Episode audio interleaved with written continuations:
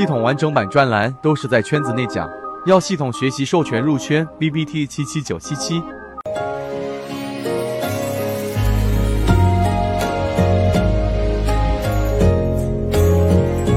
今天我们用三分钟来讲一讲散户勾勒模型的一个深入理解和到底我们的信号权重是怎么样的。首先，散户割肉模型在我们圈子里面已经非常深入人心，因为这个模式它基于一个不可推导的这一个我们所说的这一个第一性原理，那就是所有的交易、所有的资金，它最终都会去寻找散户整个持股密度比较集中的这样的一个区域，而不是说筹码比较分散的这样的一个区域。所以，散户割肉模型实际上通过股东当中百分之九十九的人啊，百分之九十九的股东都是我们说的普通散户，所以我们可以把散户人数等同于股东人数这样的一个逻辑，然后找到散户数量减少比例百分之十、百分之十五以上的这样的一种。标的就意味着它整个筹码是比较集中的这个模式，所以我们今天啊，基本上把所有的架构师、高级架构师的整个评测报告全部做完之后，会发现，在进入圈子之前，然后很多人做交易几乎都不参考这样的一个散户割肉模型，买的很多都是在上涨过程当中，散户增加了百分之五十，甚至增加了百分之一百的结果，当大盘几乎只是震荡而已，这样的标的一旦破位就快速的调整，导致百分之二十、百分之三十，甚至我看到有百分之四十的亏损是在我进入圈子之前。那最根本的原因还是基于对这样的个股的幻想，而不是基于我们所说的数据。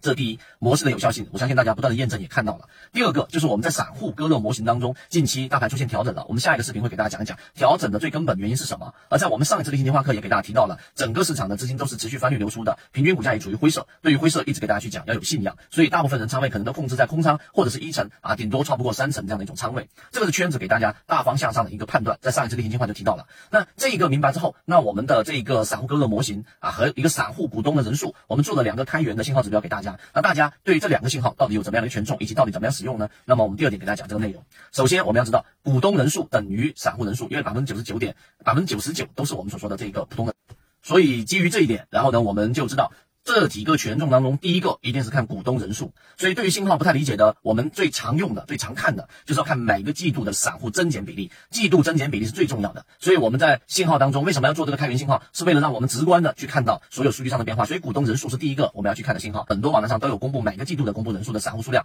变化人数，找到百分之十或者百分之十五以上的，这第一个要素。第二个要素，我们要找到这个减少比例之后，我们要看的是一季度跟三季度，而不是看二季度跟年报，因为这两个都是有比较大的延迟性。一季度、三季度延迟一个月，二季度延迟两个月，四季度是延迟。四个月，也就年报跟一季报是同步这个公布的，所以延迟性会很高。这个第二个点大家都清楚了。第三个，好，我们的股东人数能够看到每一个阶梯，每个阶梯到底是增长还是减少的，那我们肯定是找减少比例的，尤其是越上涨，散户越减少，或者是快速下跌之后，散户连续性的减少百分之二十或者百分之三十的，这是我们要找的标的。第二个呢，就是我们说的这个散户割肉信号，里面有两个重要的信号标志。第一个就是散户割肉啊，它统计的是三个月，就是每三个月月它的散户的减少比例。那么这里面是基于跟上一次的一个减少比例。举个例子。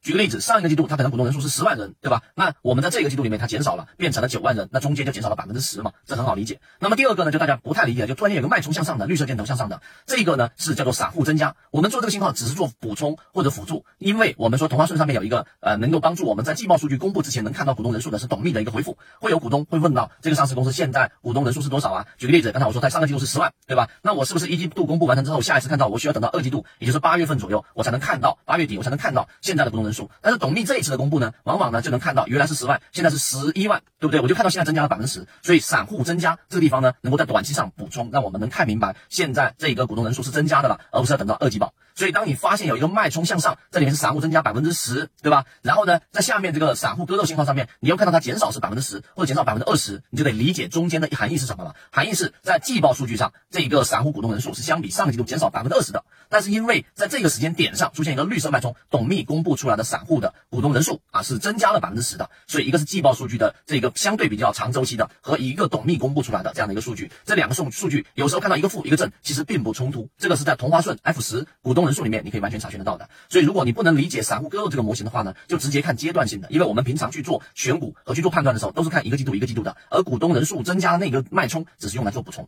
希望今天我们的这几分钟的视频能够对于你去了解整个散户股东人数以及哪一个比较重要这一个知识点上和这个模块上有更深的理解。好，今天我们讲那么多，更多刚才我说的信号。的开源信号，那完整版视频里面就可以找到我们开源的信号，大家直接对比就可以去明白了。那即使不明白，就看阶段性数据就可以。不要在刚才我说的两个误区，第一就是完全没有盈利模式，第二个就是在很多的每一个点上都要弄明白到底背后的这个资金是谁和这一些细节上去纠着，那最后就会让自己会进入到一个误区当中。好，今天讲这么多，希望对你来说有所帮助，和你一起终身进化。